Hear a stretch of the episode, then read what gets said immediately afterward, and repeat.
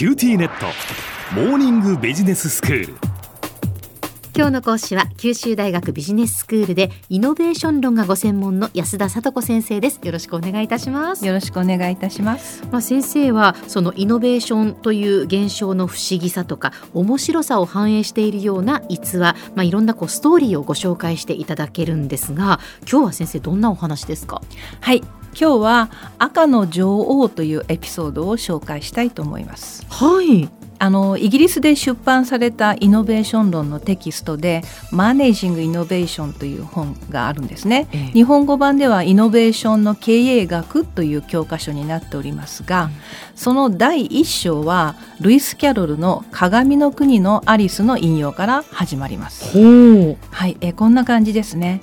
赤の女王は言いましたここでは同じ場所にとどまるだけでも必死に走らなければならないの。そしてどこかよそへ行くつもりならせめてその倍の速さで走らないとね。鏡の国に迷い込んだ主人公のアリスに向かってハートのクイーンあのトランプのハートのクイーンが言うセリフですが、うん、生き残るためには進化し続けなければならないという意味なんだそうです。はい、いつも全力で革新活動に取り組まないと今のポジションは維持できない。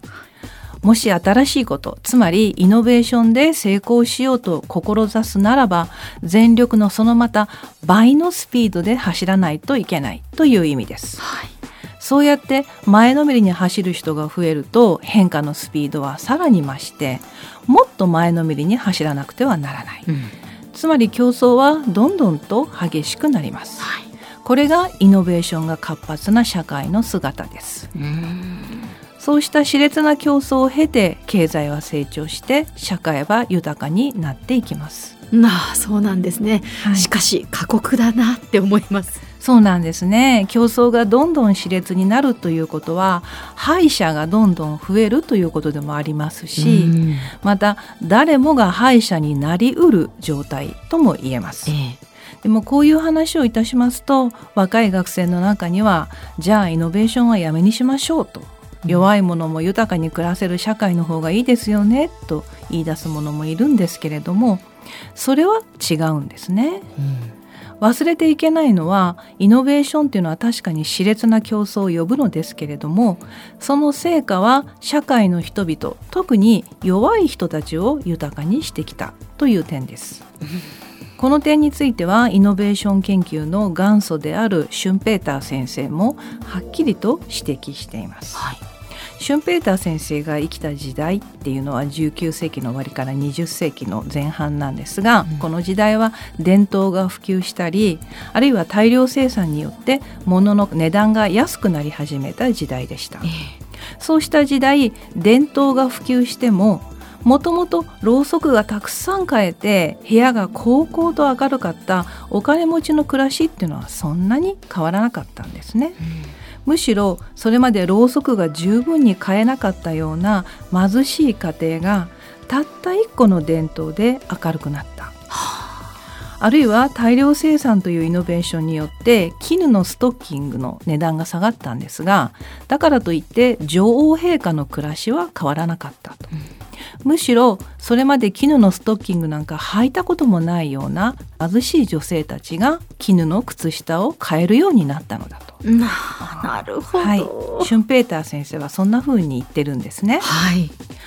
赤の女王のエピソードから分かりますようにイノベーションが盛んな社会というのは競争が競争を呼ぶ熾烈な社会ですし誰もが敗者になりうるような厳しい状況です。うんしかしその一方でイノベーションは貧しい者弱い者にこそ恩恵をもたらしてきたということも事実です。はい、では私たちはイノベーションというまあ、一種創造的破壊ですね、うん、これとどのように付き合っていけばよいのか、うん。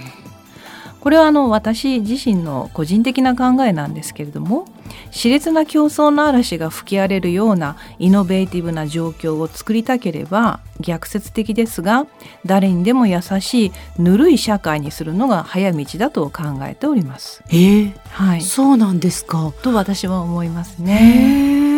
失敗は誰にでもあるよねとか少し羽を休めたらいいよ。十分に休息したら失敗を糧にしてまたチャレンジしようよとか応援してるよとか誰にでも言ってあげられるような社会。そんな一種ぬるいシステムがあると若い人たちはアニマルスピリットを呼び覚まして、うん、熾烈な競争の中でも恐れずに進んでイノベーションに取り組むのではないかと考えています。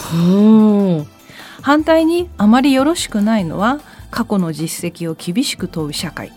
若い起業家に実績はあるんかね？と問えばイノベーションはいとも簡単に潰れてしまいます。なるほど、はい、まあね先生が、まあ、ぬるい社会というふうに表現なさいましたけれども、はい、でもそうやってこうイノベーションが起こるようななんていうんですかねこう優しい世の中というかそういう中にいればじゃあその中でどうしていったらいいのかっていうやっぱりどんどんどんどんこう成長していくっていうことなんですね。そうなんですね、ねだからイノベーション自体はその熾烈な競争ではある熾烈な社会ではあるんだけれども、はい、その中でどういうふうにこう導いていくかっていうその部分までこう潰してしまうような圧力をかけてしまうようなことではやっぱりイノベーションは起きていかないっていうことですね。そうですね。圧力が厳しいからこそ休む家が必要、うん、みんなが見守ってくれる状況が必要ということだと私は思います。はい赤の女王の逸話で分かりますようにイノベーションを志す人や企業は全力疾走のそのまた倍のスピードで走らなくてはいけない。そうした覚悟志を持つ人たちを温かく包み込むそんな仕組みこそがイノベーティブな社会を育むのだと私は考えております。では先生今日のまとめをお願いいたします。はいイノベーションを志す人や企業は全力疾走のまたその倍のスピードで走るために競争が熾烈となります。そして敗者の数も増えていきます。だけれども歴史的にイノベーションというのは弱いものに恩恵を与えてきたことからイノベーションの活動をやめるわけにはいきません。敗者を温かく包み込むような仕組みを作ることで若い人のアニマルスピリットを奮い立たせてイノベーションが活発な社会が実現するとそのように考えております。今日の講師は九州大学ビジネススクールでイノベーション論がご専門の安田聡子先生でした。どうもありがとうございました。ありがとうございました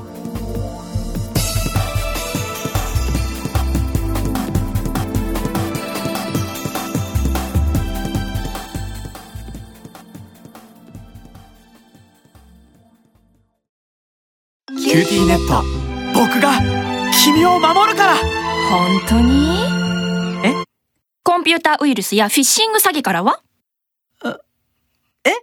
守ってくれないの？ビビックなら全部守ってくれるのに。セキュリティ5台まで無料。光インターネットのビビック